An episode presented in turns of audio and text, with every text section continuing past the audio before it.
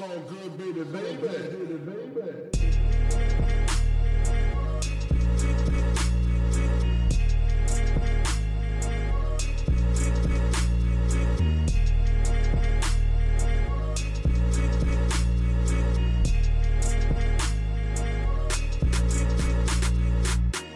Hallo zusammen, mein Name ist Jan Wehn und ihr hört eine neue Folge vom All Good Podcast. In dieser Woche bei mir zu Gast ist Nina MC. Und ja, genau die Nina MC von Bon Voyage, dem Song mit Deichkind, der sie Anfang der 2000er von jetzt auf gleich wahnsinnig bekannt gemacht hat. Man tut Nina aber ziemlich unrecht, wenn man sie die ganze Zeit nur auf diesen einen Song reduziert, denn tatsächlich hat sie eine sehr, sehr interessante Biografie vorzuweisen und über die habe ich mich mit ihr unterhalten. Über ihr Aufwachsen in Hamburg, Tür an Tür mit Eisfeld, über ihren ersten Vertrag mit Yo Mama, darüber, wie sie dann mit Bubbles und Tees von Doppelkopf an ersten Songs gearbeitet hat. Wir sprechen natürlich auch darüber, wie der Song mit Deichkind zustande kam und vor allen Dingen auch darüber, wie sich das angefühlt hat, nachdem der Song so erfolgreich wurde, auf einmal bei Harald Schmidt, bei TV Total und bei Top of the Pops aufzutreten. Wir reden auch darüber, wie sie dann von Yo Mama zu Motor Music gegangen ist, um da dann ihr erstes eigenes Album zu veröffentlichen und wie es danach anschließend zu Universal Music ging, wo die Arbeiten an ihrem zweiten Album begonnen haben. Dabei ist unter anderem auch ein Song mit Bushido entstanden. Über den sprechen wir genauso wie über den Umstand, dass dieses zweite Album am Ende nie erschienen ist. Außerdem habe ich mit Nina ein bisschen darüber geredet, wie sie als Schauspielerin gearbeitet hat, als Synchronsprecherin und vor allen Dingen reden wir auch darüber, warum sie letzten Endes die Erfüllung nicht in der Musik, sondern im Yoga gefunden hat. Viel Spaß mit der neuen Folge. Wie geht's dir denn? Es geht mir gut. Ich finde es ganz interessant, dass diese Anfrage von dir gekommen ist. Die Dinge gehen ja immer so in Wellen. In letzter Zeit werde ich häufiger mal wieder angesprochen. Mhm. Zum Beispiel von einem Germanistikprofessor aus Siegen, Aha. der ähm, deutschen Hip-Hop seziert und ähm, sich dann äh, den, die, die Frauen im deutschen Hip-Hop vorgenommen hat und deshalb äh, mein Song Doppel-X-Chromosom äh, besprechen wollte mit mir und darüber tatsächlich eine Doktorarbeit oder Teile seiner Doktorarbeit zumindest Krass. geschrieben hat. Genau. Ja, vielleicht auch, weil äh, das, worüber wir jetzt sprechen, so halt schon 20 Jahre her ist jetzt auch, ne? Also 20 oder noch ja, länger? Ja, also die Anfänge liegen ja, sicherlich stimmt. noch ein bisschen länger zurück. Nee, doch, doch du hast recht. 22 mhm. Jahre sind so ungefähr. Und über genau die Anfänge würde ich jetzt zu Beginn gerne auch mit dir sprechen. Mhm. Ähm, du bist 1974 in Hamburg geboren. Mhm. Wo bist du in Hamburg geboren und aufgewachsen? Im, im Marienkrankenhaus. Mhm. Wo das Krankenhaus selbst ist, weiß ich gar nicht genau. Aber aufgewachsen bin ich äh, in Eppendorf. Also ich habe in mehreren Vierteln in Hamburg gewohnt, aber also die erste Zeit habe ich in Eppendorf gelebt. Mhm. Und äh, dein Vater kam aus Afghanistan mhm. nach Deutschland. Wann ist er nach Deutschland gekommen? 69, glaube ich. Also Ende der 60er. Der hatte, der ist in Afghanistan auf eine deutsche Schule gegangen. Mhm.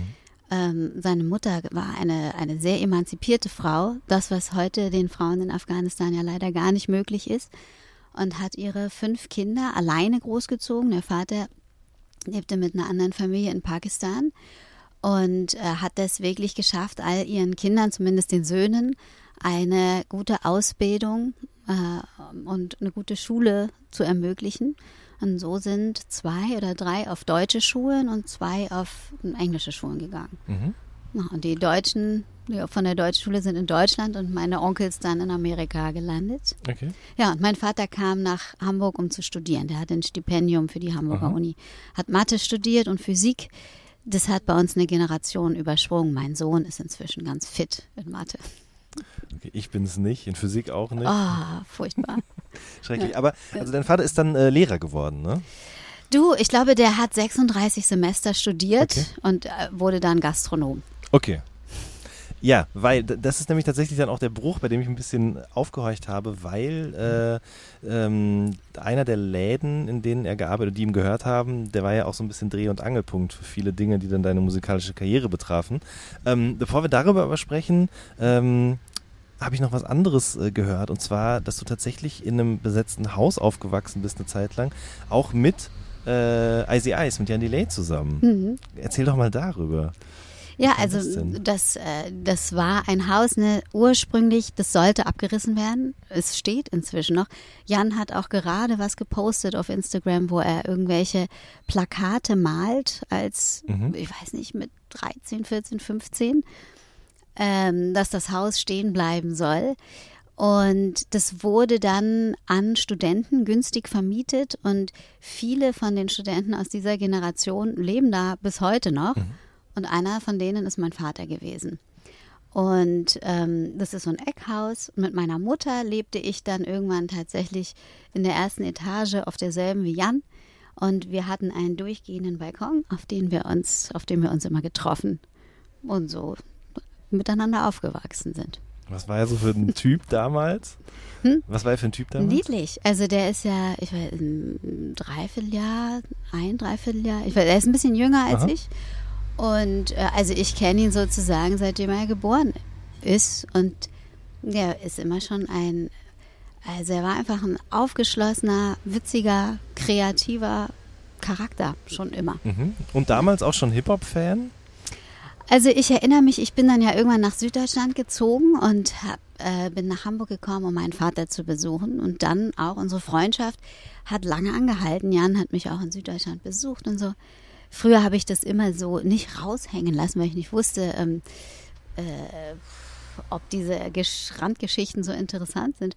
Aber er hat neulich tatsächlich auch mal ein Bild von uns veröffentlicht, als wir, ich weiß nicht, er war drei, ich war vier äh, bewaffnet auf dem Bett von seinen Eltern gestanden haben, weil er äh, Besuch bekommen sollte von irgendeinem Kindergartenkollegen, auf den er keinen Bock hatte. Und deshalb, äh, ja, wir haben auf jeden Fall, teilen wir eine Historie. Ich glaube, das Ganze ging dann doch friedlich aus und wir haben zu dritt gespielt. Aber Jan äh, hat dann, ich weiß nicht, also spätestens mit zehn Jahren mir irgendwelche LL Cool J Platten vorgespielt. Mhm. Und mir gesagt, guck mal, das, das, Das ist es. Genau. Das ist die Wahrheit.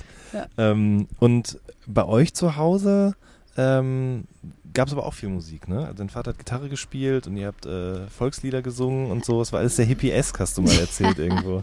Ja, das ist aber dann mit, ne, mit meiner Mutter und meinem Stiefvater ist böse gesagt, das trifft es nicht so richtig. Äh, Ich dachte immer, ich habe Glück, dass ich zwei Väter habe. Und Ja. Dieser hippieske, wie du ihn nennst, Einfluss, der kam dann von meinem, also nicht leiblichen Vater. Der äh, ist halber Franzose und war Pfadfinder und spielte mal Gitarre mit so einem Mundharmonikaständer. Ja. Und wir haben alle möglichen deutschen und englischen Volkslieder immer so vor uns hingesungen. Und das sind tatsächlich, habe ich neulich auch gerade zu meinem Mann gesagt, mit die schönsten Kindheitserinnerungen, wenn wir alle zusammen äh, gesessen haben und das miteinander geteilt haben. Mhm. Das war so eine heile Familie, Momente. Schön.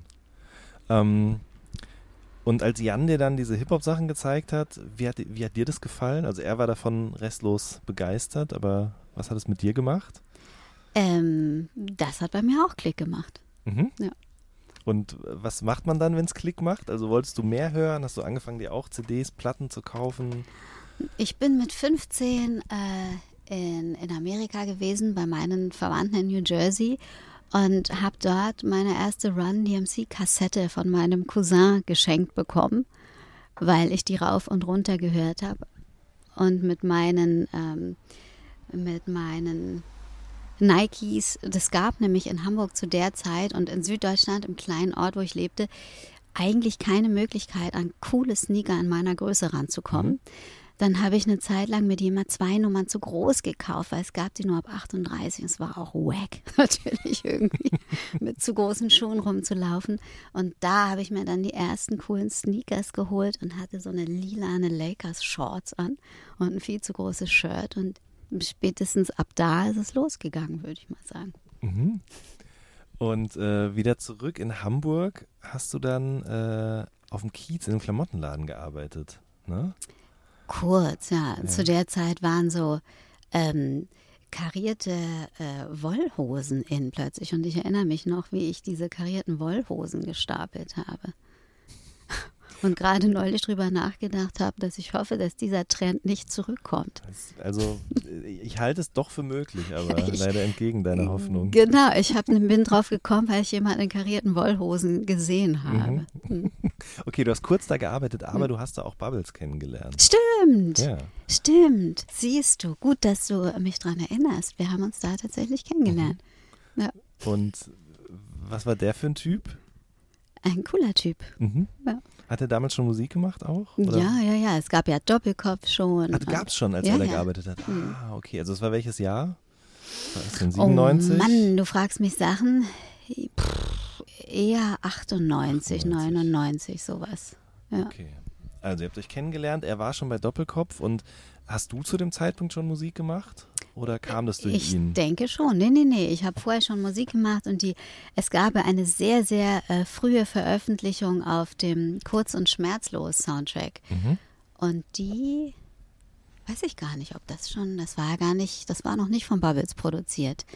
Und das ist, glaube ich, vorher gewesen, bevor wir uns kennengelernt haben. Oder auf jeden Fall irgendwie, weißt du, wenn so viel Zeit verstrichen Mhm. ist, dann äh, verschmilzt das auch alles zu einem großen und ganzen Bild. Ich Es wird alles ungefähr zur gleichen Zeit gewesen Genau. sein. Das ist kurz und schmerzlos, das kam 98 Ja, raus. siehst du? Äh, zusammen mit O-Ton Mhm. beziehungsweise Mellowmark. Ne? Das war so deine erste musikalische. Und ich glaube, das hat. Andy Maid produziert, wenn mich nicht alles täuscht, mit dem ich angefangen habe, Musik zu machen. Okay, wer war das denn? Über den habe ich nämlich nichts rausfinden können. Nee? Nee. Der ist damals, äh, weißt du, es fand ja mehr oder weniger alles im selben Dunstkreis Mhm. statt und Andy hatte damals sein kleines Studio ähm, äh, Irgendwo in ins- einem Garten. in einer Gartenlaube, wo aber auch die Beginner ihren Proberaum hatten. Aha. Also es war alles irgendwie miteinander verbunden. Und was war denn der, der Impuls, wo du gemerkt hast, okay, ich will das jetzt auch mal probieren. Ich finde es nicht nur zu, zum Anhören schön, ich finde Mhm. es nicht nur schön, mich so zu kleiden, sondern ich will einen Text schreiben, ich will mich ausdrücken. Ähm, das ist sozusagen mehr oder weniger ein Selbstgänger gewesen, weil einfach jeder und seine Großmutter gerippt hat zu der Zeit in Hamburg. Und ähm, es ist einfach so, dass ich, ich äh, äh, eine Zeit lang auf eine Waldorfschule gegangen bin. Und in der Waldorfschule ist es tatsächlich so, dass eine Sprache und äh, also Sprachgut eine große Rolle spielen. Und man permanent nicht nur Sprachübungen macht, um sich ordentlich auszudrücken, sondern ähm, auch Gedichte auswendig lernt und die dann ähm, vor der Klasse vorzutragen hat. Und das konnte ich tatsächlich immer als Erste. Äh, und mag einfach die deutsche Sprache und das, was mit der Sprache möglich ist und mag auch zu reimen. Und ähm, deshalb lag das irgendwie auf der Hand, dass ich dachte, pff, äh, also wahrscheinlich ist es so gewesen, dass ich vorher auch schon Gedichte geschrieben habe, so für mich in mein Tagebuch und so wahrscheinlich. Und ähm, das war einfach eine gute Möglichkeit für das, was einen so bewegt in dem Alter, eine Ausdrucksform zu finden. Also sich in der Art von Goethe auszudrücken, war weniger passend als das. Das war einfach ähm, ja die beste Möglichkeit, sich zum Ausdruck zu bringen. Und äh, den Andi, wie hast du den kennengelernt? Das weiß ich ehrlich gesagt nicht mehr. Wahrscheinlich über meinen damaligen Freund Malte, der auch äh, Rapper gewesen ist und wahrscheinlich schon zu dem Zeitpunkt mit Andy irgendwie zugange gewesen ist. Okay. Und dann habe ich gesagt, ich probiere das einfach. Weil weißt du, die Anfänge sind relativ naiv. Man trifft einfach jemanden, der jemanden kennt, der jemanden kennt. Und dann sagt man, das probiere ich jetzt mal auch und dann macht man es. Mhm. Ähm, wie kam es denn dann zustande, dass ihr mit diesem Song auf dem Soundtrack gelandet seid? Das war auch wieder Dreh- und Angelpunkt Le Funk, was du vorhin angesprochen hast, der Laden meines Vaters oder Club meines Vaters äh, im Schanzenviertel in Hamburg, weil Fatih Akin, der Regisseur von Kurz und Schmerzlos und diverse Freunde, die auch in dem Film dann auftauchen, wie Adam Bustukos zum Beispiel, der spielt darin eine Rolle, immer im Le Funk abgehangen haben und ähm, wir uns so gekannt haben. Und dann hat er mich gefragt, ob wir auch was zu dem Soundtrack beisteuern wollen. Mhm. Also die Bar war, der Club, wie auch immer, war so ein bisschen Dreh- und Angelpunkt auf dem Kiez, wo man sich getroffen hat. Ja, kann man so Ja. sagen. Also, mm. Okay. Ähm, und du hast auch in dem Laden dann gearbeitet, ne? Mm. Später aber erst. Nö, das ist zu Oder der ist Zeit auch auch, Zeit schon gewesen. gewesen? Genau, Okay. ich stand da hinter der Bar. Ich bin ja sehr früh, ich bin ja irgendwann äh, aus Süddeutschland nach Hamburg abgehauen, tatsächlich. Mhm. Runaway Child. Und ähm, dann aber auch schnell bei meinem Vater wieder aus dem Fenster gestiegen und nicht mehr zurückgekommen. Okay. Und zwar habe ich meine, der wohnt im ersten Stock, immer noch in diesem legendären besetzten Haus. Das ist ein altes Jugendstilhaus mit so gusseisernen äh, Blumenkästen vorm Fenster. Aha. Und ich hatte irgendwas ausgefressen, seiner Vorstellung nach, und sollte mein Tagebuch vorlesen. Er wusste erstaunlicherweise genau an welcher Stelle, um mich dann daraufhin zur Rede zu stellen. Und das war nicht möglich. Und deshalb habe ich meine äh, 501 Jeans, die man damals äh, in großen Mengen besitzen musste, aneinander geknotet und habe mich aus dem Fenster gelassen und bin nicht mehr zurückgekommen. Und war deshalb ziemlich früh schon auf eigene Faust unterwegs und dann, nachdem ähm, nach einem Dreivierteljahr, Jahr ich wieder Kontakt mit meinem Vater hatte, habe ich dann dort auch in seinem Club gearbeitet, um äh, mich zu finanzieren sozusagen, weil ich eben dann schon al alleine gewohnt habe. Mhm. Okay, verstehe. Ähm, bevor wir dann darüber sprechen, wen du da kennengelernt hast, vielleicht noch kurz. Du hast dann einen Vertrag bei Yo Mama auch bekommen. Mhm. Basierte das dann darauf, auf diesem Soundtrack-Beitrag oder wie, lief, wie kam das zustande? Yo Mama kam zustande. Also ehrlich gesagt weiß ich gar nicht mehr genau.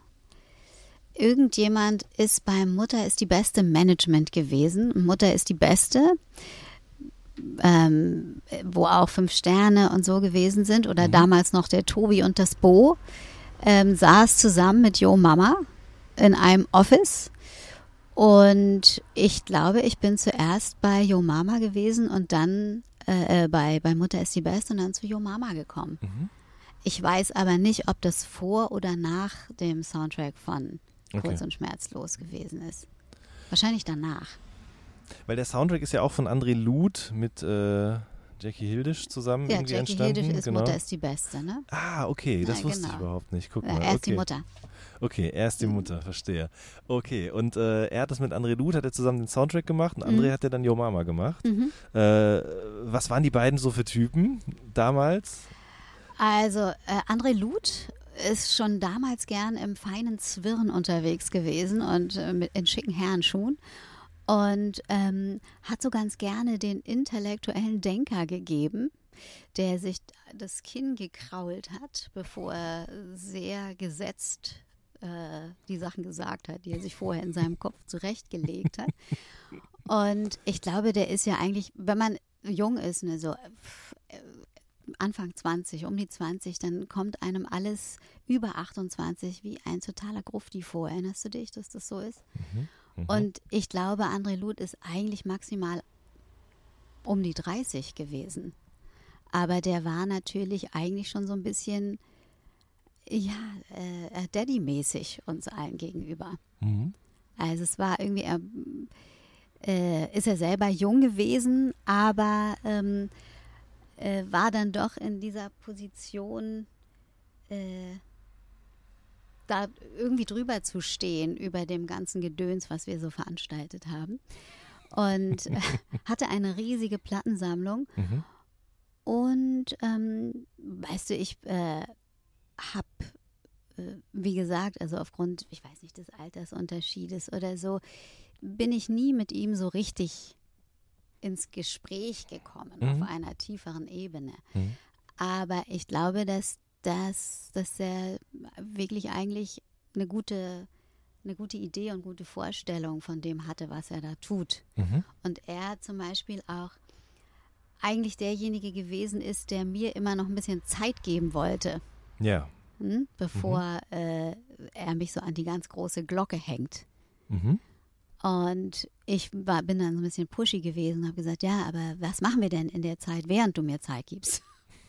Und da hatte er dann auch nicht so richtig eine Antwort drauf, weil alle anderen äh, Bands, äh, die bei ihm sonst so unter Vertrag gewesen sind, immer irgendwie Crews gewesen sind. Und wenn du äh, mit jemandem zusammen bist oder eine Band hast, dann befruchtest du dich die ganze Zeit gegenseitig und mhm. die Entwicklung findet so automatisch statt. Und äh, ich war ja immer mehr oder weniger eben alleine unterwegs, bis auf die Jungs, äh, die eben die Beats für mich gemacht haben. Und ähm, wäre deshalb, war ich so ein bisschen outstanding. Mhm. Und für ihn wahrscheinlich auch eine neue Art von Künstler, die er da zu betreuen hatte. Die anderen waren mehr oder weniger Selbstgänger. Mhm. Mhm. Verstehe. Und äh, Herr Hildisch? Ja, der ist äh, alter Punkrock gewesen. Mhm. Ähm, aber äh, wir konnten uns gar nicht mehr vorstellen, oder ich aus meiner äh, Perspektive, äh, wie wild der mal gewesen sein muss. Ich glaube auch als Berliner. Und Berliner Punkrock-Szene. Ja. Da gibt es irgendwelche Bücher über Punkrock in Berlin mit Fotos, wo ich plötzlich Jackie Hildisch in jungen Jahren mit ähm, rausgestreckter Zunge und nacktem Oberkörper und Iro entdeckt habe oder so. Mhm. Und zu der Zeit war er natürlich schon gediegen und in so einem Pullover mit Reißverschluss am Hals unterwegs. Mhm. Man konnte sich gar nicht mehr vorstellen. Ähm, aber pff, ja, also das waren halt die Typen, die in ihrem Büro gesessen haben und der Manager waren oder der äh, das Plattenlabel hatten. Mhm. Also mehr kann ich dir dazu auch gar nicht so sagen, außer wie ich das damals aus meiner Perspektive gesehen habe und wie ich das heute vielleicht sehe und betrachte, wo mhm. ich mindestens in dem Alter bin, in dem Jackie damals gewesen ist mhm. und älter als André Luth damals war.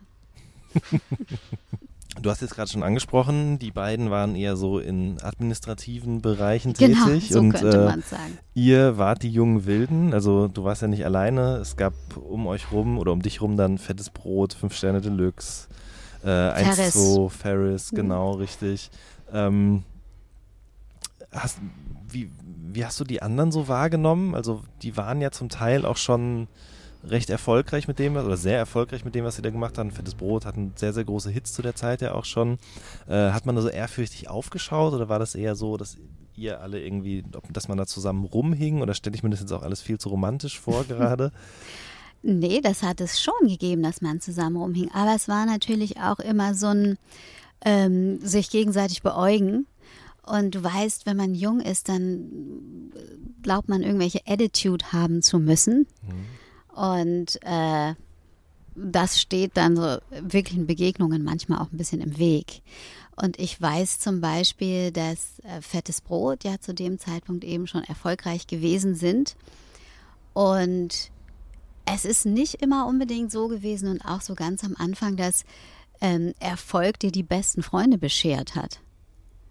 Also leider ist es tatsächlich so gewesen, dass die Leute wirklich dann viel nach etwas suchen, über das sie herziehen können, mhm. statt anderen den Erfolg zu gönnen und die dafür anzuerkennen, für ihre Leistung und für ihren Erfolg. Mhm. Ja, Dr. Renz hat mir das auch mal erzählt, dass das immer dadurch, dass Fettes Brot diese großen Hits hatten, sie zum Beispiel immer so ein bisschen außen vor waren, mhm. irgendwie auch. Und als dann der Flash in Hamburg mal war, gab es irgendwie scheinbar so einen All-Star-Track und da mhm sind auch alle mit aufgetreten, aber Fettes Brot eben nicht, mhm. zum Beispiel. Es gab einen Hip-Hop-Club, der hieß Molotov Cocktail. Äh, nee, einfach nur Molotov, glaube ich. Und ich erinnere mich an einen Abend, wo Fettes Brot da gewesen ist und die wie so ein bisschen wie Fremdkörper da drin gestanden haben. Mhm und es mir damals schon leid getan hat, mhm. weil ich damals schon dieses ganze Attitude immer nicht verstanden habe und das wirklich auch etwas gewesen ist, was mich in dieser ganzen Zeit und in der Szene sehr befremdet hat. Mhm. Okay, und das wurde ja über die, also wenn wir gleich darüber sprechen, sicherlich auch noch ein bisschen schlimmer. Mhm. Ähm, du hast dann ein erstes Demo-Tape aufgenommen mhm. mit vier Tracks mhm. ähm, als Nina. Und ich habe noch irgendwo gelesen, dass Nina MC sowieso auch nicht ein Name war, den du dir selbst gegeben hast, sondern der sozusagen von den Medien dir gegeben worden ja, ist. Also ich war immer überall Nina MC und später es war es nicht so ganz klar, ähm, was es denn nun eigentlich sein soll. Also dieses erst, ich habe mich in der Combo mit Bubbles ganz am Anfang NMC genannt. Frag mich nicht mehr, wofür das eigentlich gestanden hat. Ich habe gerade deutlich drüber nachgedacht Mhm. im Vorfeld über äh, unseres Gesprächs, damit ich dir keinen Quatsch erzähle. Und ich glaube, daraus ist dann einfach Nina MC hängen geblieben. Ah, okay. Aber eigentlich wolltest du nur Nina heißen. Als Ähm, Künstlerin. Eigentlich schon, ja. Ja. Ich glaube, ich bin mir selber nicht so ganz sicher gewesen. Okay. Das sind auch solche ähm, Kredibilitätsansprüchen und äh, Identitätskrisen, die dann später dazugekommen sind, ähm, wo ich mich gefragt habe, ob ich mir das überhaupt leisten kann, mich so zu nennen. Mhm. Und ähm, oder ob es mich vielleicht auch zu sehr auf eine Sparte festlegt. Verstehe, okay. Mhm. So, also du hast mit Bubbles dieses Demo-Tape, kann Mhm. man sagen, gemacht. Ähm, wie lange habt ihr daran gearbeitet? Wie ist das entstanden? Das weiß ich auch nicht Okay. mehr, wie lange das gedauert hat. Nicht besonders lang wahrscheinlich. Mhm. Er hat produziert, du hast aufgenommen und Ja. dann war es fertig. ich und dann schon. habt ihr es mit auf Tour genommen. Ne? Mhm. Also du warst dann auf Tour mit Doppelkopf und 1-2. Mhm. Ähm, wie erinnerst du diese Zeit, in der ihr unterwegs wart? Das war ja Anfang 99, glaube ich. Mhm. Wie war das so, Na, auf der Bühne zu stehen vor so vielen Leuten? da- Oder waren das- es gar nicht so viele Leute? Naja, das waren schon mehr so Clubauftritte, ne? Also, aber ich erinnere diese Clubauftritte als ähm, äh, die coolsten Momente, wenn du wirklich einen kleinen Club hast, Mhm. der voller Menschen ist und alle gehen ab. Das ist eigentlich mit das Beste. Mhm.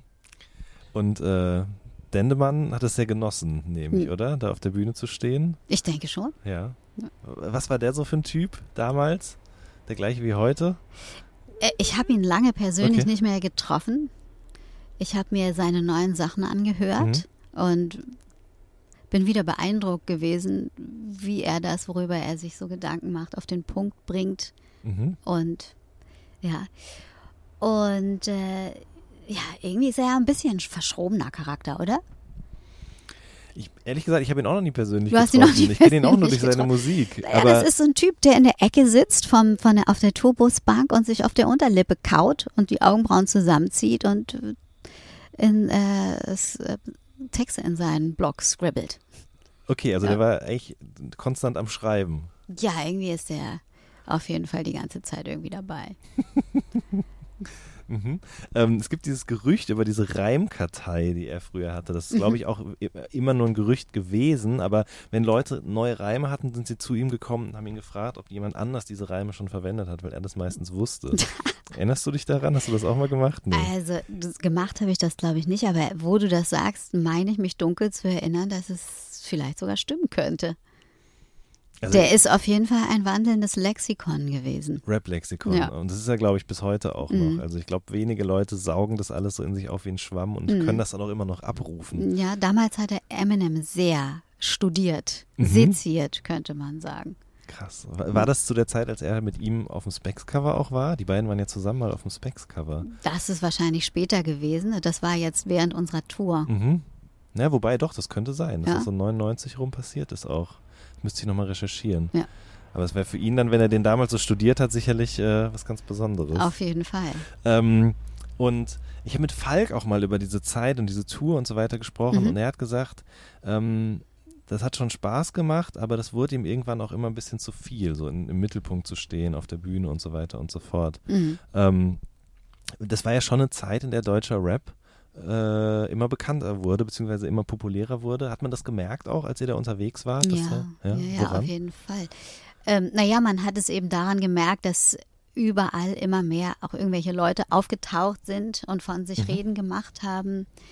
Und dass es auch eben von so einer Untergrundbewegung immer mehr äh, sichtbar geworden ist. Hm. Oder daran nach Bon Voyage zum Beispiel, dass wirklich durch alle Generationen hindurch Leute mich auf der Straße erkannt haben. Von zweijährigen Kindern bis irgendwelche Omis mit dem Krückstock Mhm. Da konnte man einfach daran sehen, dass das immer populärer Ein wird. guter Parameter, ja. Ja. Da sprechen wir gleich drüber. Jetzt aber erstmal dazu, Mhm. wie es dazu kam überhaupt. Also, während ihr da auf Tour wart und so weiter und so fort, hast du immer noch im äh, Le Funk gearbeitet auch?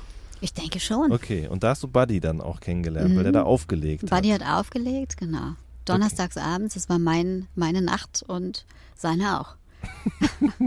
Was hat er denn da gespielt? Funky Stuff wahrscheinlich. Okay. Ja. Und dann seid ihr ins Gespräch gekommen und er hat gefragt, willst du nicht mal Wir haben da so einen oder? Track, wir hätten gerne, dass da eine, eine Frau, weibliche Stimme im Refrain ist. Mhm. Du rappst doch auch. Ja. Willst du nicht mal vorbeikommen? Ja. So kam das Und zustande. dann bist du vorbeigekommen. Genau. Und wie ist der Song dann entstanden?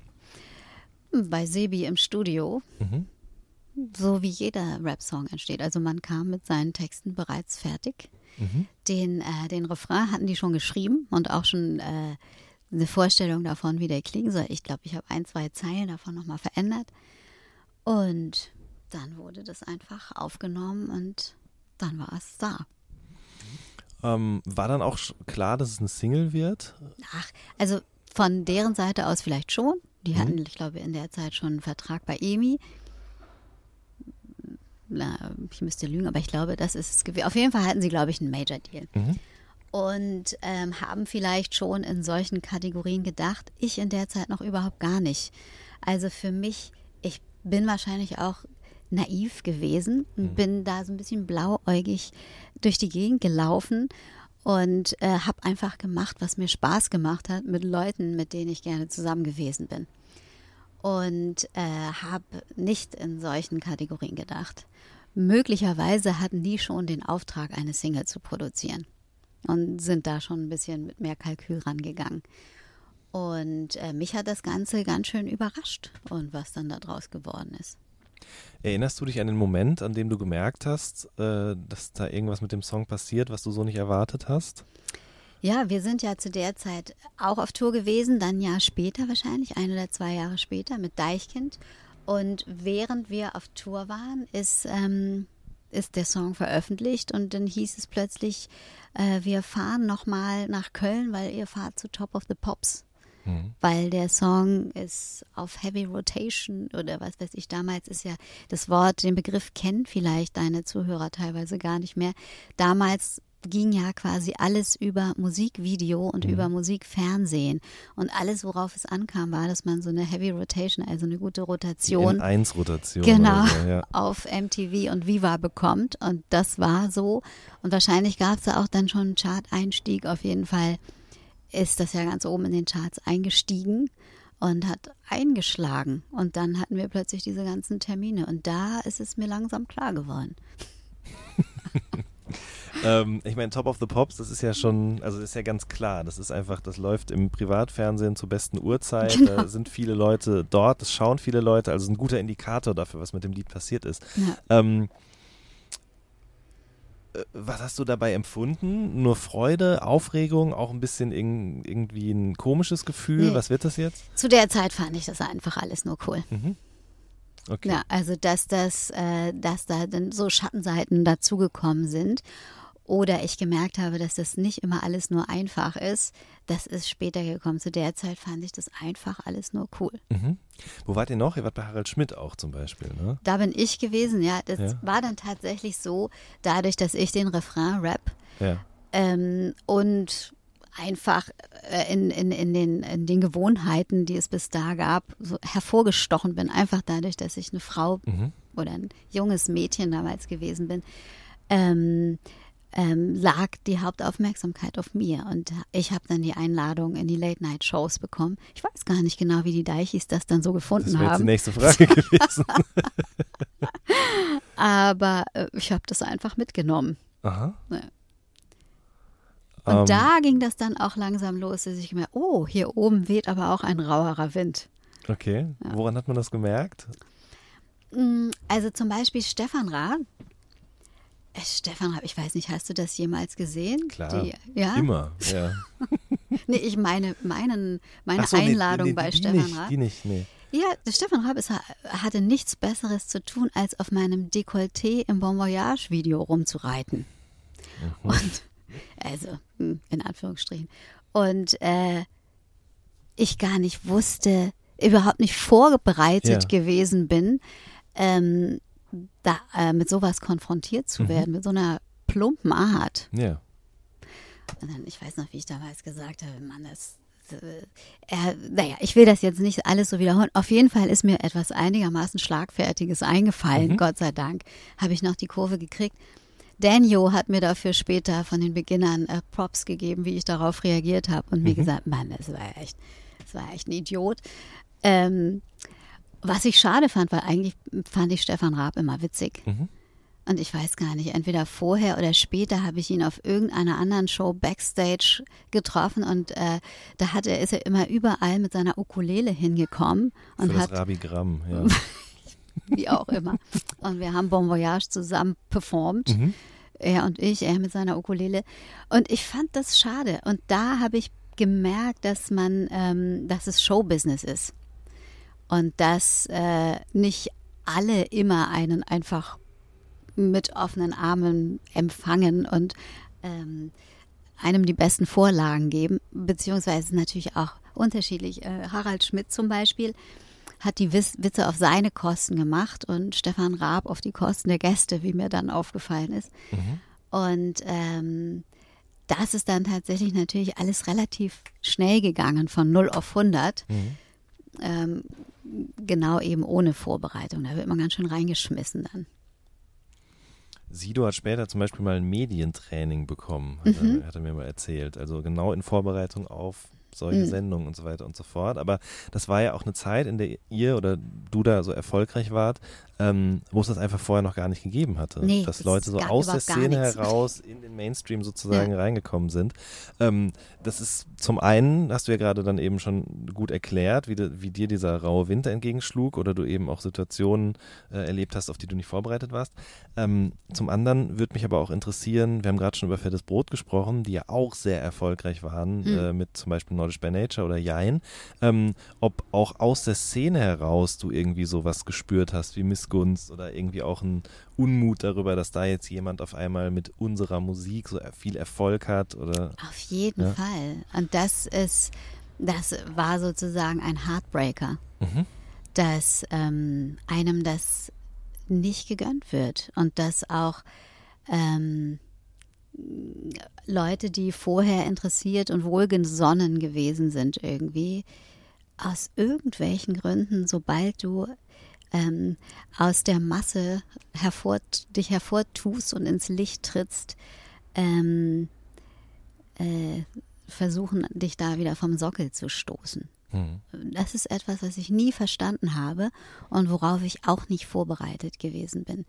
Und ähm, da braucht es, glaube ich, wirklich ein ganz schön dickes Fell, Mhm. Was Leute vielleicht mitbringen oder sie sind in einer Band aufgehoben und haben Leute, die den Weg mit ihnen zusammengehen. Aber ähm, viele, glaube ich, scheitern auch genau an dem Punkt.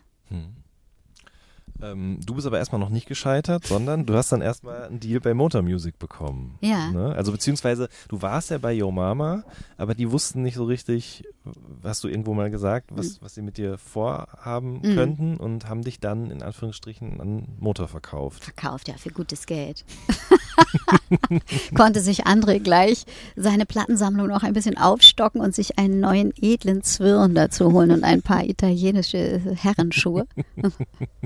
Aber ähm, eigentlich, wie gesagt, rückblickend hat André bestimmt den richtigen Riecher gehabt. Mhm. Aber er konnte mir, hatte einfach keine Vision und wenn er sie hatte, konnte er sie mir nicht vermitteln. Und ich hatte Hummeln im Arsch und sämtliche große Plattenlabels, sämtliche Major haben sich nach Bon Voyage sozusagen die Finger nach mir geleckt und sich tatsächlich überboten, um mich zu bekommen.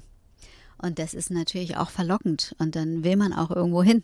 Mhm. Und ähm, letztendlich dachte ich dann mit Motor Music, wo ja auch die Beginner gewesen sind und so, wäre, würde ich den besten Deal machen. Okay. So, und der, wie sah der beste Deal aus? Also, du hast dann da unterschrieben Mhm. für ein Album und dann angefangen, an dieser Platte zu arbeiten. ne? Ach, für diverse Alben. Also das war ja richtig auf lange Sicht und mit hunderten von Optionen. Mhm. Und äh, ja, und dann haben wir angefangen daran zu arbeiten. Und ich kann dir gar nicht mehr genau sagen, und ich weiß noch nicht, wie interessant das für die Leute ist, die zuhören, dass es ja verschiedene Vertragsformen immer gab, Künstlerverträge und Bandübernahmeverträge. Mhm. Äh, bei dem einen hast du dann mehr und bei dem anderen weniger Einfluss. Und ich glaube, ich habe ähm, Künstlerverträge unterschrieben, auch in der Hoffnung, dass die so ein bisschen ähm, mich unterstützen. Also ich mhm. dachte, dass ich äh, profitiere, wenn ähm, die sozusagen eine Vision haben und äh, wir zusammen dann etwas kreieren könnten, was für alle Beteiligten gut ist. Und im Grunde auch das, was sie wollen und was ich aber auch will. Mhm. Ich war, genau. Und letztendlich ist das aber eine Zeit gewesen, in der in der Musikbranche ein riesiger Umbruch stattgefunden hat, weil nämlich genau ähm, in der Zeit äh, langsam das mit den Musiksendern zu Ende gegangen ist und auch damit, wie Plattenfirmen Bands unter Vertrag genommen haben und die veröffentlicht haben. In der Zeit ist dann zum Beispiel Culture Candela rausgekommen, sieht solche Bands, die live super gut funktioniert haben mhm. und es plötzlich gar nicht mehr nur so gewesen ist, dass du ein cooles Video hast, was auf eine gute Rotation geht und dann äh, läuft der Rest wie von selbst, sondern die wollten dann plötzlich, ähm, dass es live super funktioniert und waren selber völlig konfus mhm. mit dem, was sie wollten oder nicht wollten.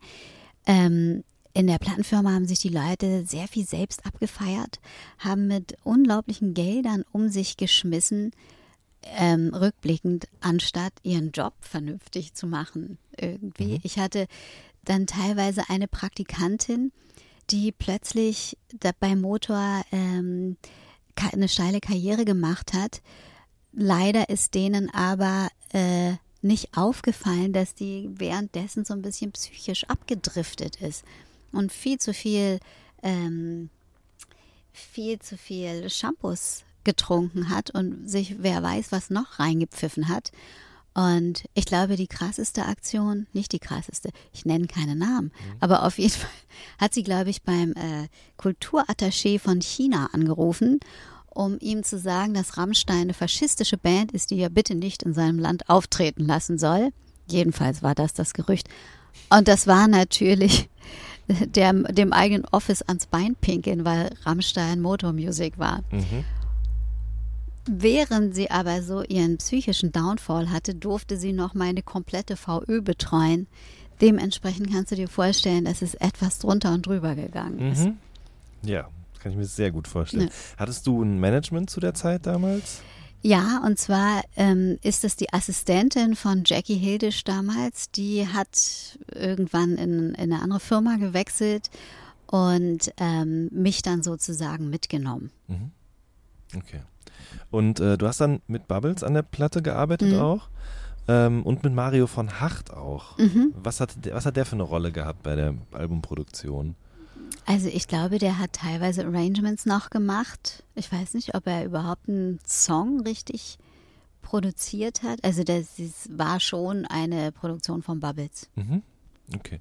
Und hat man euch denn dann da reingeredet in die Produktion oder euch in erster Linie machen lassen? Nee, man hat uns machen lassen und ähm, wir haben dann einen Song nach dem anderen auch immer so vorgelegt und äh, die wollten aber natürlich alle einen nächsten, einen nächsten Hit, ein neues Bon Voyage. Klar. Ja.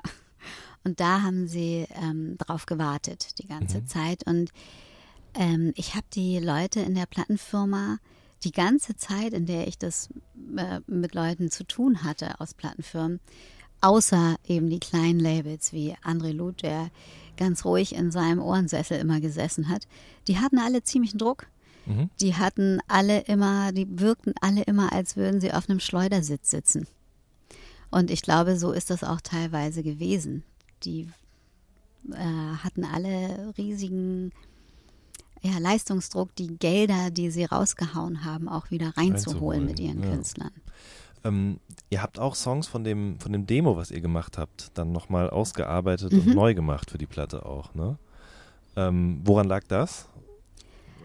Wahrscheinlich, weil äh, es sollte schnell gehen. Mhm. Es sollte nach Bon Voyage schnell gehen. Und ähm, weil die äh, Songs ja nie groß veröffentlicht worden sind, sind die dann wieder verarbeitet, neu aufgenommen worden. Aber was genau damals Beweggründe für irgendwelche Entscheidungen gewesen sind, kann ich dir wirklich nicht mehr Okay. alles so im Ja. Detail sagen.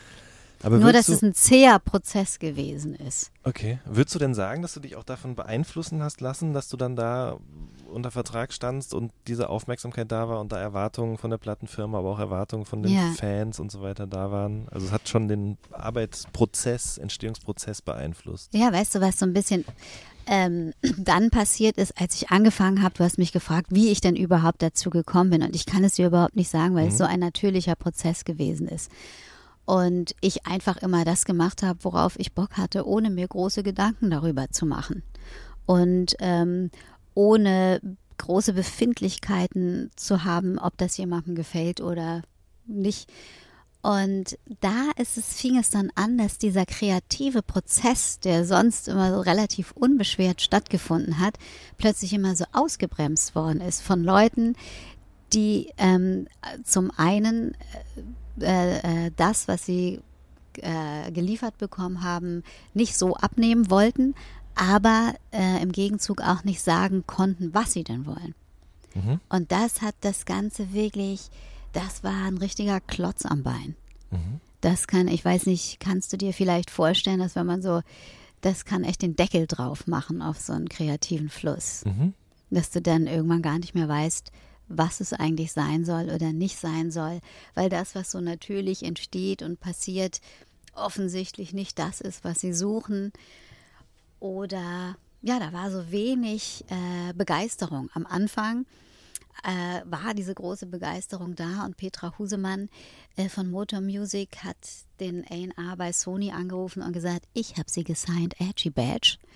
Und das war dann irgendwie so ein Ego-Gebule. Aber letztendlich ähm, in, der- in, in, in der Zusammenarbeit äh, wurde es dann zäh und ähm, auch äh, äh, schwierig, diese ganzen Erfahrungen zu machen, dass, mh, dass man eigentlich ein Produkt ist dann. Mhm. Ähm, wie erinnerst du die Veröffentlichung der Platte und das Feedback darauf? Also sie kam dann raus. Ja, äh, unterschiedlich. Weißt du, du hast mir vorhin erzählt, so, mh, dass, es, dass du das kennst, dass dir das wichtig ist, dass dein Podcast gut ankommt bei den Leuten. Und dass du dir das, was die Leute dazu schreiben, auch reinziehst und es aber auch nicht sein lassen kannst, dir das nicht reinzuziehen. Und inzwischen ist das so, dass ich da äh, total drüber stehe in gewisser Weise. Also ich kenne es jetzt, jetzt inzwischen bin ich Yogalehrerin und meine Yoga-Videos werden online auf einem großen Portal veröffentlicht, wo die User auch ihre Kommentare drunter schreiben. Und ich mir das inzwischen, ohne mit der Wimper zu zucken, durchlesen kann und dann ganz genau, äh, relativ nüchtern sezieren kann, was denen gefällt, um das dann eventuell zu modifizieren, dass ich denen wirklich geben kann, was sie wollen. Und ähm, das nicht mehr persönlich nehme, sondern verstehe, dass ähm, das entweder als konstruktive Kritik sehe, um et etwas besser zu machen, oder verstehe, dass es gerade jemand ein persönliches Ding am Laufen hat. Damals ist das nicht so gewesen. Da war ich, wenn da negative Krit äh, Kommentare gekommen sind, in die Knoch, ins Mark erschüttert. Und damals ging das dann auch los, dass man so seine eigene Website hatte und so. Und das hat damals die Frau von Bubbles, hat diese Website betreut teilweise und hat auch die Kommunikation mit den Leuten ähm, auf der Website geführt und hat mir immer gesagt, hat mir immer versucht zu sagen, dass ich mir das mal durchlesen soll. weil da so sweete und so nette Sachen kommen und ich konnte es nicht, weil ich so eine Angst vor den wenigen schlechten Kommentaren gehabt hatte. Und deshalb, und das ist schade, habe ich mich um die vielen, um das viele positive Feedback eigentlich gebracht. Stimmt, ja. Aber wenn du so plötzlich von 0 auf 100 gehst und dann eine vernichtende Kritik in irgendeinem Magazin hast ähm, und darauf nicht vorbereitet bist und so ein naiver Springensfeld bist, wie ich das damals gewesen bin, dann kann einem das ganz schön den Boden unter den Füßen wegreißen. Mhm. Also ich war nicht darauf vorbereitet und ich habe nicht das dicke Fell gehabt, das man eigentlich braucht, um ähm, da zu bestehen dann und sich da durchzubeißen. Ähm, das muss auch zu der Zeit gewesen sein, als du das Angebot bekommen hast, eine Hip-Hop-Sendung zu moderieren in Viva, ne? Gab es die Sendung schon oder war die extra für dich Nee. entwickelt worden? Vielleicht kannst du da mal was zu erzählen. Ich, das war, ist noch nicht so ausgereift gewesen. Der Chef von Viva hat mich irgendwann mal angesprochen, als ich da gewesen bin, ob ich mir vorstellen könnte, eine Hip-Hop-Sendung zu moderieren. Genau. Und äh, das habe ich damals tatsächlich, äh, weil ich schon so gebrainwashed war davon, dass man unbedingt kredibil sein muss. Und um das zu sein, auf gar keinen Fall jemals eine fremdgeschriebene Zeile rappen darf, geschweige denn ein rappender Moderator sein darf. Noch schlimmer, was er mir dann gesagt hat, äh, dass ich eine Redaktion zur Verfügung gestellt bekomme und sozusagen dann nur das Aushängeschild, das Gesicht für die Show bin. Das ging natürlich überhaupt gar nicht. Krass. Äh, das war Dieter Gorni, oder? Damals, ne? Ja, okay. Entschuldige. Ich habe irgendwas im Hals stecken. Soll ich klopfen? Wenn es nicht besser wird, komme ich auf dein Angebot zurück.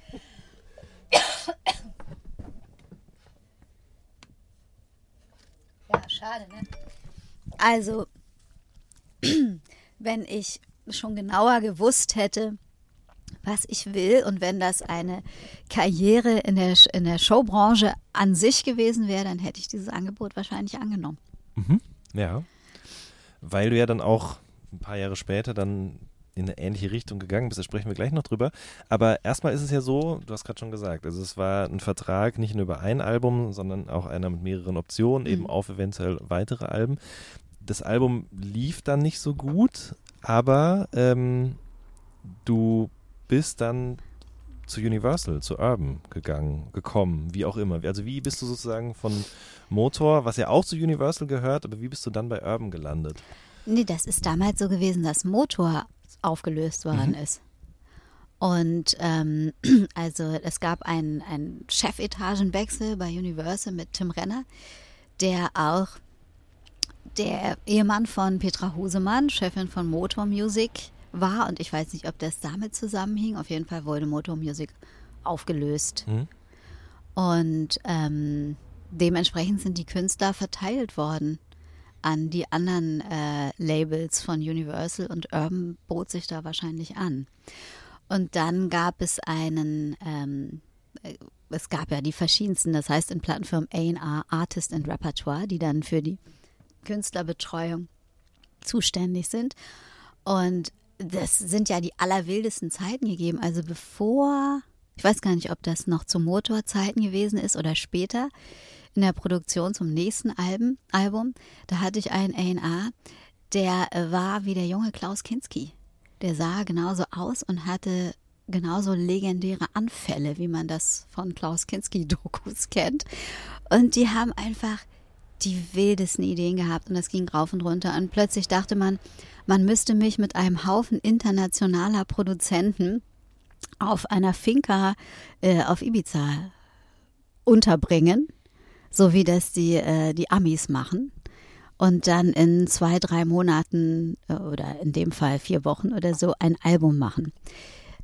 Das war aber ziemlich kurz gedacht, weil wie soll ich denn den Text-Output haben als einzelne Person, als einziger Autor, ähm, wenn ich mit fünf Musikproduzenten, die alle die ganze Zeit Beats produzieren, zusammensitze. Also man hat eben immer nur die, ja, das waren die wahnwitzigsten Ideen. Und es schien immer so ein Wahnsinnsdruck dabei gewesen zu sein. Und nie ein vernünftiges Konzept. Und was auch so ein bisschen schade ist, dass die Vorstellung, die ich eigentlich immer so hatte, von dem, was ich machen will und was ich cool finden würde, ähm, nicht so richtig Gehör gefunden haben. Zum Beispiel für Doppel X Chromosom. Als wir das Video gedreht haben, da wollte ich gerne ein Bootcamp-Video drehen. Und zwar wollte ich drehen, wie ich als Drill Sergeant so zwei, drei äh, harte Rapper durchs Bootcamp jage. Und so ein, das sollte witzig sein und sweet und nice einfach. Aber so, dass es Spaß bringt beim Zugucken und so ein bisschen in Bonbonfarben und cool einfach. Und ähm, ich denke bis heute, dass das eine cool, also eine gute Wahl gewesen wäre. Und mein Mann zum Beispiel, der zu der Zeit quasi jedes Musikvideo in Deutschland gedreht hat, nur wir haben nie zusammengearbeitet, meinte, so geil, das hätte ich so gerne mit dir gemacht. Und genau die Idee hat er auch mal gehabt. Und ähm, leider ist dann, sind dann 100.000 für dieses Video ausgegeben worden, was irgendwie auch schön ist. Aber es hatte einfach ähm, nicht den Charme, den es hätte haben müssen und hätte haben können, sondern ähm, äh, ja, man weiß einfach, ähm, zum Beispiel dadurch, dass Jörn eben viele Musikvideos gedreht hat, mein Mann, dann höre ich immer die Songs, die er so kriegt. Und dann sehe ich, was mit dem Song passiert, wenn da ein Video dazu kommt. Und wie sich das gegenseitig ähm, befruchtet oder eben dem Song vielleicht sogar den Wind aus den Segeln nimmt, wenn es nicht hundertprozentig ist. Und da sind so viele Entscheidungen getroffen worden, wo ich im Grunde mich nicht durchsetzen konnte, auch was das Artwork angeht oder was den Style angeht. Ähm, da haben dann immer, äh, das, das ist ganz unglücklich gewesen, dass ich im Grunde nicht das Durchsetzungsvermögen hatte, das es gebraucht hätte, um meine Ideen wirklich äh, eben durchzusetzen. Und die, an, die anderen, die dann da dran gesetzt wurden, hatten keine konkrete Vorstellung und Vision. Und dann war das so ein ewiges Rumprobiere. Und wenn du äh, ja vielleicht Jein sagst, dann kannst, kann das natürlich nicht überzeugen. Ne? Wie viele Songs sind denn fertig geworden für das Album? Für das Neue, Ja, oder ist das komplett, fertig komplett fertiges Album. Die Leute kennen, ja, es gibt eine Million Demos und es gibt ein komplett fertiges Album. Ähm, da kann ich dir gerne mal ein paar Songs schicken, ne, dass du dir überhaupt eine Vorstellung machen kannst, Gerne, ja. in welche Richtung das dann so gegangen ist. Und dieses Album sollte eigentlich sweet und sexy sein, aber auch nachdenklich. Und es gab auch mehr Songs, die rein gesungen gewesen sind. Und ähm, das ist im Grunde schade gewesen, dass das nicht mehr rausgekommen Warum ist. ist es nicht rausgekommen, wenn es fertig war? Weil ähm, es so gewesen ist, dass da eben, wie gesagt, Motor aufgelöst wurde und ich zu Urban und damit zu dem nächsten A&R gerutscht bin, der, ähm, also der erste Versuch, dieses Album zu machen, war auf Ibiza mit Klaus Kinski und diesen ganzen amerikanischen Produzenten. Das war aber nur eine Idee. Das ist nie in Doch, Ah, was? das, hat stattgefunden. das hat- wirklich? Davon sind unglaubliche Produktionsgelder. Mein Produktionsgeld ist dort verballert Ich worden. dachte, das wäre nur so ein Und Plattenfilmtraum gewesen. Okay, Nein, okay. das hat tatsächlich stattgefunden. Ich weiß auch nicht, was die sich dabei gedacht Aber haben. und wer, mit wem warst du dann da? Mit welchen Produzenten? Weißt du das noch? ja, das sind Amerikaner gewesen, Okay. New Yorker Produzenten. Okay. Und ähm, der eine, der im Grunde das Produzententeam zusammengestellt hat, der hieß John Eaton und der war aus Puff Daddys Dunstkreis. So, also, und ähm, Das, das, war die eine Vision, okay, oder die eine Sache, wo viel Geld reingeflossen ist? Wahnsinnig zum- viel okay. Geld. Und dann war das Album aber natürlich immer noch nicht Mhm. fertig und wir waren wieder da. Und dann haben sie äh, mir ein Produzententeam aus Hessen dazugegeben, beziehungsweise die waren auch schon Teil von diesen, äh, der, dem Produktionsteam auf Ibiza und glaube ich auch mit äh, die, äh, die Urheber der grandiosen Idee diese, äh, der Produktion auf Ibiza. Mhm. Und äh, die hatten vorher für, äh, das ist nicht Tic-Tac-Toe gewesen, aber irgend so eine Casting-Band, damals ging das ja los mit den gecasteten Bands, da gab es so eine fünfköpfige Casting-Band in der Zeit, ich habe den Namen vergessen. Roses? Genau. Ja. Genau, für Broses hatten die produziert. Und mit denen habe ich dann, also letztendlich äh, aus der LP-Produktion, mit denen ist nichts geworden, aber ein Song ist veröffentlicht worden und zwar auf einem Coca-Cola Sommer-Hit-Sampler. Mhm. Das hieß, ähm, äh, Ist es zu spät? Ist ein Hab ich cooler nicht Song. gefunden. Ich habe ihn Ja. mir, ich habe es mir vorhin, habe ich mir noch mal ein paar Sachen Mhm. angehört Mhm. und das war tatsächlich irgendwie eine amtliche Produktion. Und da ging das langsam los, dass Leute, die gar nicht ursprünglich aus dem Hip-Hop vielleicht kommen, in der Lage sind, Hip-Hop-artige, klubbige Musik zu produzieren und gleichzeitig aber ähm, sozusagen äh, aus einer Hitschmiede zu kommen und zu wissen, was für ähm, Elemente so ein Song braucht, um irgendwie zu funktionieren und etwas auszulösen. Und zur gleichen Zeit, wo dann vielleicht auch so die Leute aus dem, die wirklich aus dem Hip-Hop gewachsen sind und das au- in ihrem Kinderzimmer sozusagen angefangen haben, auch eine Idee davon zu bekommen, wie man große Songs produziert. Das muss man ja auch eben Mhm. sich erstmal ne, hin entwickeln und auch da über den Tellerrand gucken. Das hat auch, glaube ich, für uns alle eine Weile gedauert zu verstehen, dass ähm, Popsongs nicht per se schlecht sind, sondern dass es grandiose Popsongs oder Songs, die ähm, zu Hits werden, großartige Songs sein können. Mhm. Und dass das eine das andere nicht ausschließt. Und ähm, das war aber zu der Zeit mh, noch schwierig. Aber der Song ist rausgekommen und der war, der war gut. Also natürlich ist das alles 15 Jahre her, aber das ist schon irgendwie eine runde Sache gewesen und amtlich und natürlich rückblickend ja, aus meiner Perspektive und in meinem Alter jetzt irgendwie sweet, weil es äh, Themen auf eine Art und Weise behandelt, wie es Leute in dem Alter bewegt, aber glaube ich auch anspricht. Und genau, das war dann der Abschluss der, dieses Produktionsversuchs, nachdem wahrscheinlich also mindestens 50.000 den Bach runtergegangen sind. Und ähm, dann musste man von dem Rest aber immer noch ein Album produzieren. Und das habe ich dann hier in Berlin, damals bin ich dann äh, nach Berlin gezogen, mit unter anderem den Beethovens, die, die dir wahrscheinlich auch ein Begriff Mhm. sind. Ähm, unfassbar lustige Leute und talentierte und den Oja-Tunes ähm, gemacht. Genau. Und das sind schon, also die, die Beethovens ah, totale Ober-Hip-Hopper und die Ojas äh, totale Musiker. Und das war eigentlich eine ganz gute Mischung. Aber auch da immer wieder dieser, dieser Zeitdruck und die Unsicherheit, was es eigentlich sein soll und die Idee, dass es unbedingt aus einem Guss sein muss, was vielleicht gar nicht so stimmt. Damals habe ich zum Beispiel einen ziemlichen Spagat gemacht zwischen den gerappten Songs und den harten Songs oder den klubbigen Songs und dann soften, gesungenen, gefühligen Songs. Und heute würde ich sagen, ist überhaupt gar kein Problem, das alles auf einer Platte zu vereinen. Und damals aber mit dem ganzen Druck, der da irgendwie drauf war, war das schwierig, einen Durchblick zu bewahren und zu wissen und so einfach ähm, ja, da- das da so stehen zu lassen. Und genauso ist das, glaube ich, für die Plattenfirma auch gewesen. Und weil das sowieso äh, von Anfang an eigentlich ähm, beim Major immer so, so ein zäher Prozess gewesen ist, wollte der neue A&R dann einfach aufräumen.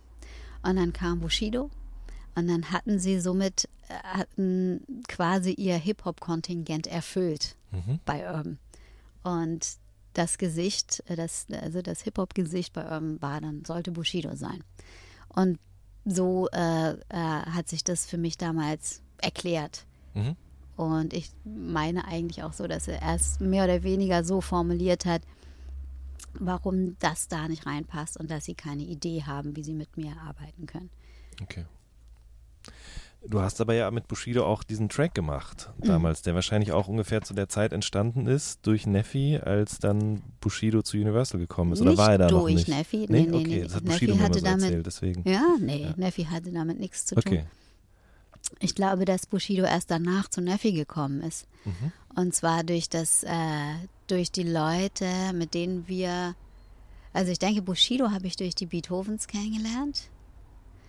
Und ähm, dann über die die Beethovens sind im selben Management wie ich gewesen. Dadurch ist Bushido zu dem Management und das Management hatte wiederum mit Neffi zu tun. Mhm. Also ich glaube, dass Neffi, Neffi hing immer sehr viel da ab und hat ganz schön um Bushido gebuhlt, der glaube ich bei Agro gewesen ist zu der Mhm. Zeit. Und dann hat er ja auch nicht besonders lange was von ihm gehabt, wenn ich mich recht entsinne. Hat Bushido dann ziemlich schnell da auch die Zelte wieder Hm. Doch, der war ein paar Jahre, Ja? war Ach schon so, da, okay. Hm. ja. Doch, aber ich weiß auch nicht mehr genau, wie viele, muss ich gerade gestehen, ehrlich gesagt. Ähm, tatsächlich hat Bushido auch durch dich seinen Anwalt kennengelernt, ne? Ja. Heiner. Heiner, kennst du Heiner etwa auch? Ich kenne ihn auch, ja. Ja. Ist nicht meiner, aber ich äh, kenne ihn. Heiner ist Fall. nicht deiner, okay. Genau, das hat er mir auch mal erzählt. Ihr habt diesen Song gemacht, Wet and Dirty heißt der. Der Mhm. ist dann äh, auch, also was heißt lange, aber erst nachdem er fertiggestellt war, irgendwann zufälligerweise auch erschienen. Das war ja nie eine klassische Single oder so, sondern ist eher so, wie man es sagt, geleakt worden. Das, ge- der war, war auf dem Album. Also der Okay. gehörte zu dem Album. Mhm. Mhm. Okay, verstehe. Weil von Bushido ist dann auch noch mal ein Song rausgekommen mit Lackmann zusammen. Mhm. Ja, nicht mit Lackmann, mit Flipstar von Kreuzfeld Jakob. Mhm. Und ähm, das war, glaube ich, auch ein Song, der für irgendein eventuelles Album von Bushido geplant war, was dann Mhm. auch so nie rausgekommen ist. Äh, und er hat am Anfang auch noch gesagt, es gäbe den Song überhaupt nicht. Und dann ist er auf einmal erschienen. Mhm. Und dann haben sie sich gefragt, wo kommt der denn jetzt auf einmal her? Ja, ja, so ähnlich war das äh, bei uns auch. Bushido hat mich immer Bonsai-MC genannt. Mhm. Wegen meiner Körpergröße. Ach, ja, das ja. wissen vielleicht äh, auch. Früher war das immer so, wenn Leute mich dann live gesehen haben. Einer der häufigsten Texte, die ich gehört habe, war: Im Fernsehen siehst du aber größer aus als in echt. Und Mhm. für Bushido war ich Bonsai-MC. Wir hatten eine ganz gute Zeit zusammen. Mhm. Äh, dein Mann hat auch viele Videos für ihn gedreht, ne? Nee, für Bushido nicht. Nee? Nee, seine die Firma. Firma, okay. Die Firma hat für Bushido.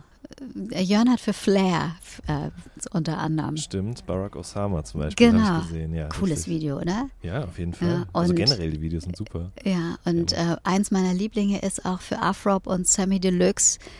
Ähm, ich weiß gerade gar nicht, wie der Song heißt, wo sie die korrupte Cops sind Äh, oh, und dann die Asservatenkammer stürmen. Ja. Mhm. Und den Vom- Film, das fand ich dritten großartig. Und Ja. vom zweiten, ich weiß. Aber ja, auf jeden Fall, sehr gut.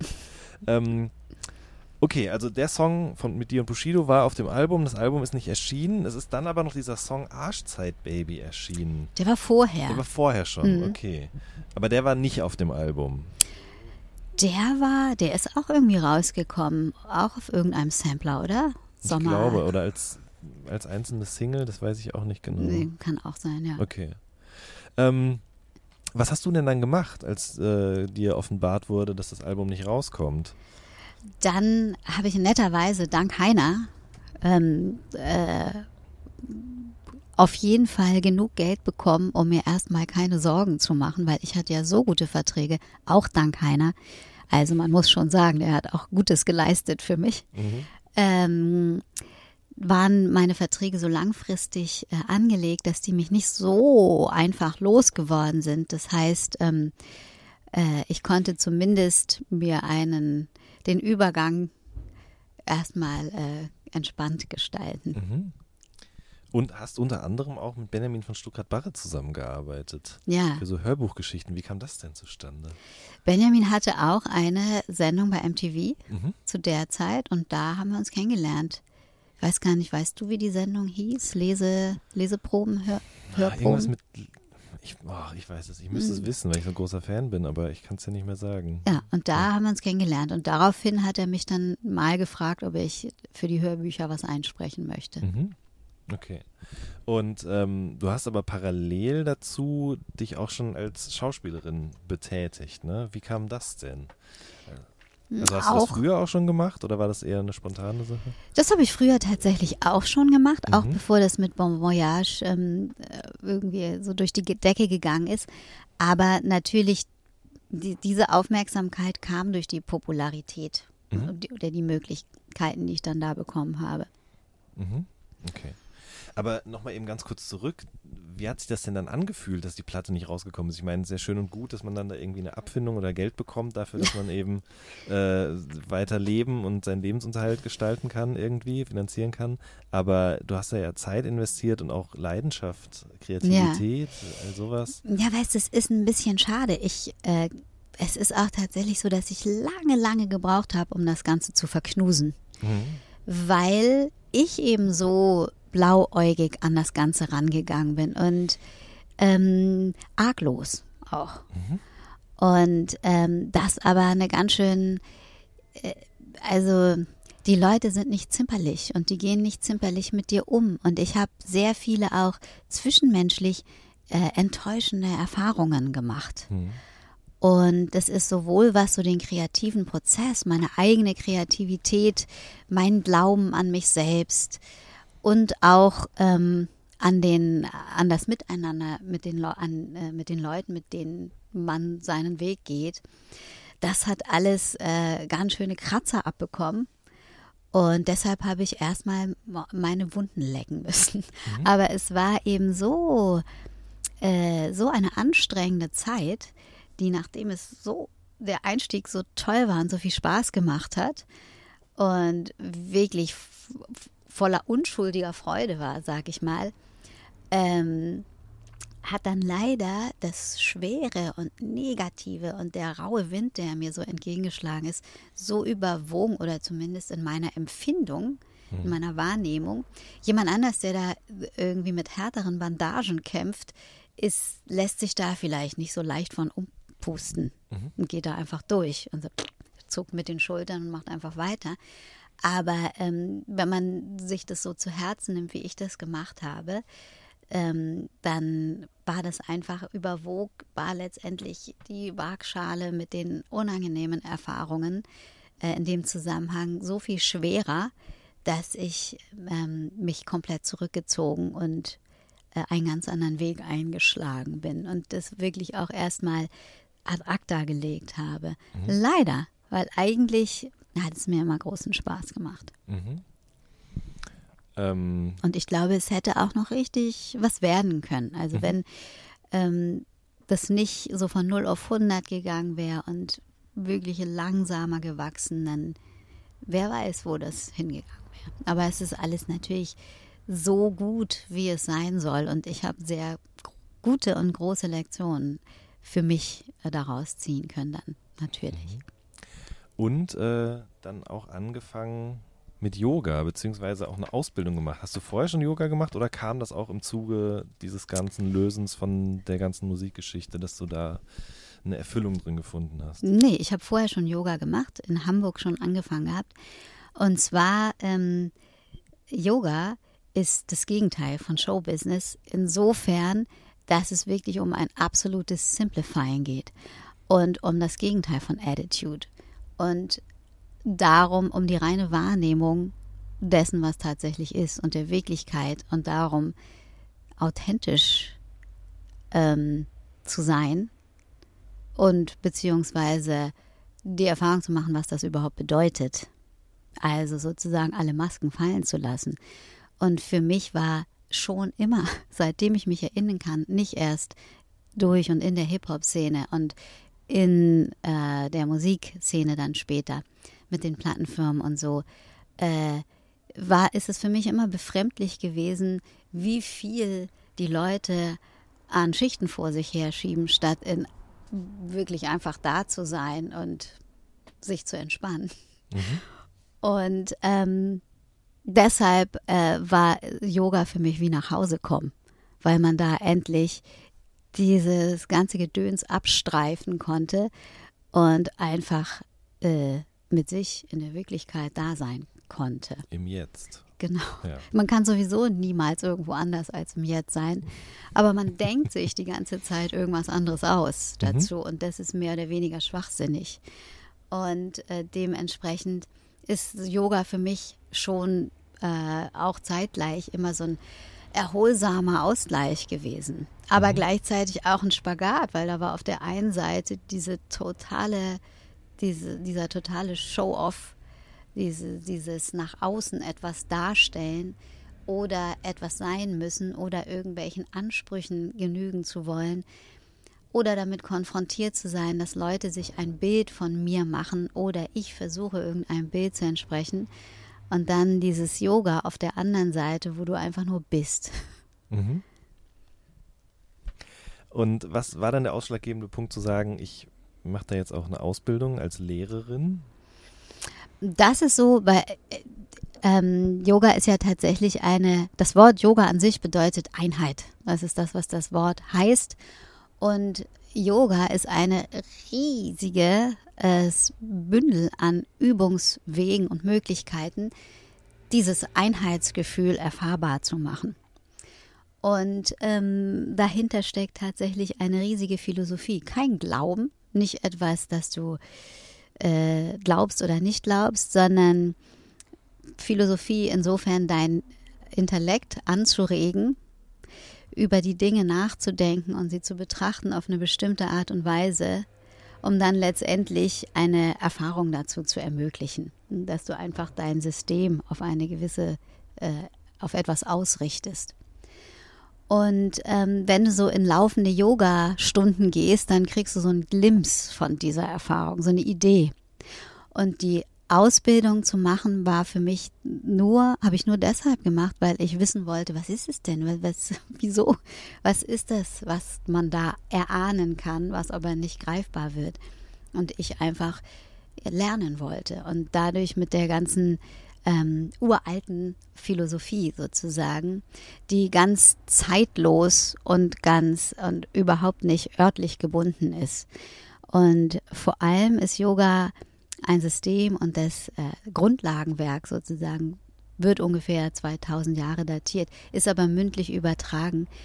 Im Grunde nichts anderes als ein vollkommen klares äh, Sezieren des menschlichen Geistes bzw. Systems was es eigentlich ist und wie es funktioniert, was es für verschiedene Zustände gibt, was es für Möglichkeiten und Potenziale gibt, welch, auf welcher Weise man diese Potenziale entfalten kann und was dem im Weg steht. Und es ist im Grunde ein, ein äh, Users Manual, ein Handbook, ein Handbuch, um dein System vernünftig zu bedienen. Mhm. Und dadurch ähm, den Bullshit sein zu lassen und zum Wesentlichen zu kommen. Schön. Ähm, du hast dann auch noch eine Ausbildung zur spirituellen Therapeutin gemacht, habe ich gelesen. Du bist aber gut informiert. Ja. Wo kann man das denn alles lesen? Weiß ich auch nicht mehr genau. Ich schreibe das immer hier in meine Notizen rein und dann vergesse ich, wo ich es her habe. Ähm, aber das ist sozusagen, nehme ich jetzt mal an, dann auf eine gewisse Art eine Fortführung, Spezialisierung, wie auch immer. Also was, was kann man sich darunter vorstellen unter einem, einer spirituellen Therapeutin? Mm, das ist so, wenn du äh, äh, die meisten kommen wahrscheinlich früher oder später an den Punkt, wo sie feststellen, dass sie Mechanismen haben, Muster, äh, mit denen sie sich weg, selbst im Weg stehen.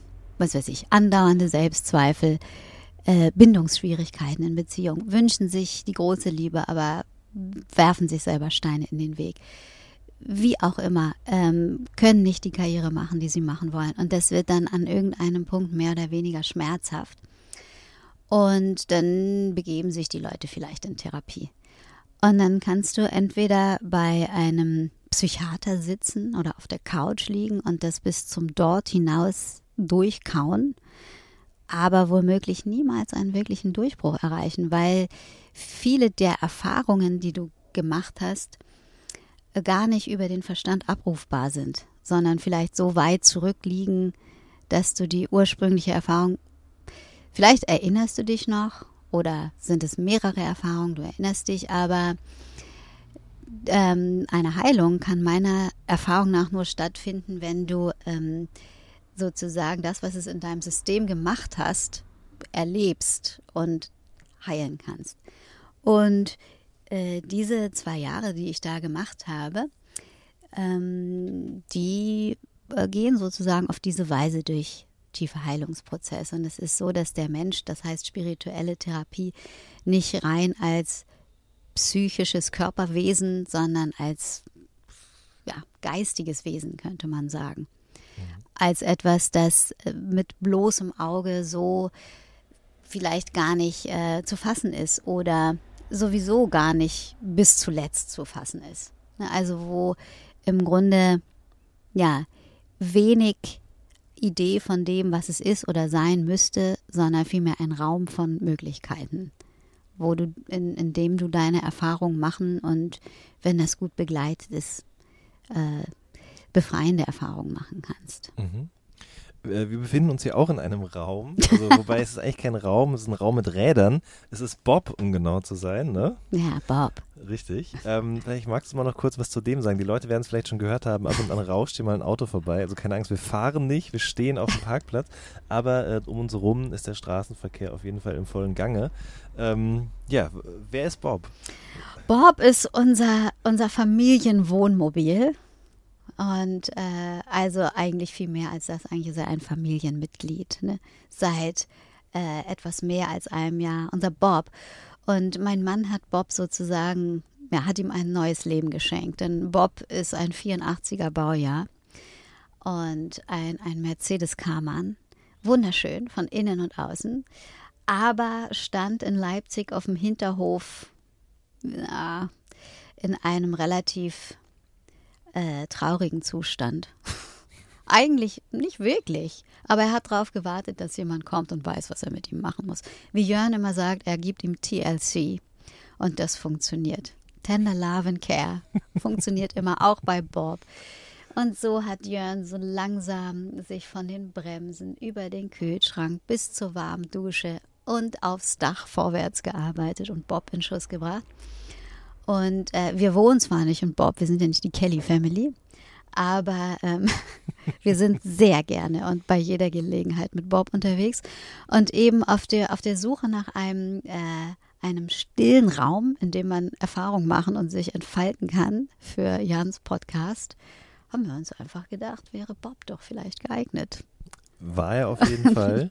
Äh, wir sind kurz vor Ende, aber du ahnst natürlich schon die letzte Frage. Ich ahne sie. Ähm, ja, also wenn du hast jetzt, wir haben jetzt ein bisschen darüber gesprochen, was du jetzt so machst, was du in den letzten Jahren gemacht hast, was mhm. du auch machst, wenn du Freizeit hast, mit deiner Familie unterwegs bist, mit dem Auto. Ähm, aber machst du noch Musik? Äh, nee, weil ich werde immer mal wieder gefragt. Also zuletzt interessanterweise hat mich ähm, eben dieses äh, große Yoga-Online-Portal, Yoga Easy heißt es, die haben mich gefragt, ähm, ob ich nicht zum äh, Welt-Yoga-Tag ein äh, Rip-Off von Bon Voyage äh, auf Yoga zugeschnitten machen wollen würde. Also es kommen immer mal wieder solche mhm. Anfragen und dann wäre das sowas gewesen wie, ähm, äh, was weiß ich, roll die Matte aus und dann Bon Voyage, keine Ahnung. ähm, und dann habe ich da ein bisschen drüber nachgedacht und habe nochmal drüber nachgedacht. Und dann wollten die ein Video mit mir drehen dazu, wie ich irgendwelche ähm, Bergkristalle in ein Glas fallen lasse und mit meiner Matte auf dem Rücken auf dem BMX-Rad durch Berlin cruise oder so. Ähm, und dann dachte ich, es kann nicht besser werden. Das kann einfach nicht besser werden. Und dann habe ich denen das erklärt, dass ich das nicht machen möchte. Und weil ja, also das, äh, genau, das wollte ich dem Song nicht antun. Mhm. Einfach. Mhm. Und ähm, insofern nein. Also äh, die Kinder fangen jetzt an, das zu entdecken und die Peppy kann den kompletten Song rauf und runter rappen, also Bon Voyage im Speziellen. Und ähm, ja, also seitdem habe ich eigentlich nichts mehr gemacht. Schade, ne? Und es war immer, aber es ist natürlich auch so, immer mal wieder bin ich gefragt worden und tatsächlich, ähm, man kann eben nicht so ein bisschen etwas machen. Wenn du dir anguckst, wer erfolgreich ist, in egal welchem äh, Metier, egal wo, dann sind es immer Leute, die mit einem langen Atem und einer Vision einfach bei der Sache bleiben und durchziehen durch alle Höhen und Tiefen und wirklich investieren. Das heißt immer noch nicht, dass du dann wirklich erfolgreich hast, aber im Umkehrschluss kann man sagen, die, die erfolgreich sind, gehen auf jeden Fall straight ihren Weg und äh, sagen nicht ja, nein, jein, vielleicht. Und deshalb, ähm, äh, höre ich mir ab und zu mal nochmal das Album an und manchmal denke ich, ach, schade. Aber es wäre heute auch nicht mehr passend, 15 Jahre später. Damals war es cool und es ist schade, dass es nicht mehr rausgekommen ist, weil es auf jeden Fall ein der nächste Schritt und eine ausgereiftere Version gewesen ist ähm, als das erste Album, obwohl das auch einfach ein Schritt und seine Daseinsberechtigung hatte, fand ich. Und auch da höre ich mir, ähm, habe ich mir wieder ein paar Songs angehört und gedacht, ja, das war schon okay damals so für die Zeit. Und ähm, ein drittes Album wäre noch eine weitere Entwicklung gewesen. Und so ist das einfach. Und ähm, manchmal denke ich, schade, dass es nicht so gewesen ist, aber auf der anderen Seite bin ich genau da, wo ich jetzt sein möchte. Ähm, und insofern, all good. Liebe Nina, ich danke dir sehr für deine Zeit. Es war unglaublich interessant. Es freut mich sehr, dass du die Zeit genommen hast. Ja, danke dir. Es freut mich sehr, da mit dir dieses da nochmal ein bisschen in Erinnerung geschwelgt zu haben. Sehr schön. Ich wünsche dir alles Gute. Danke, dir auch. Ihr Lieben, das war eine neue Folge vom All Good Podcast. Wir hören uns in der nächsten oder übernächsten Woche. Macht's gut. Tschüss. Ciao.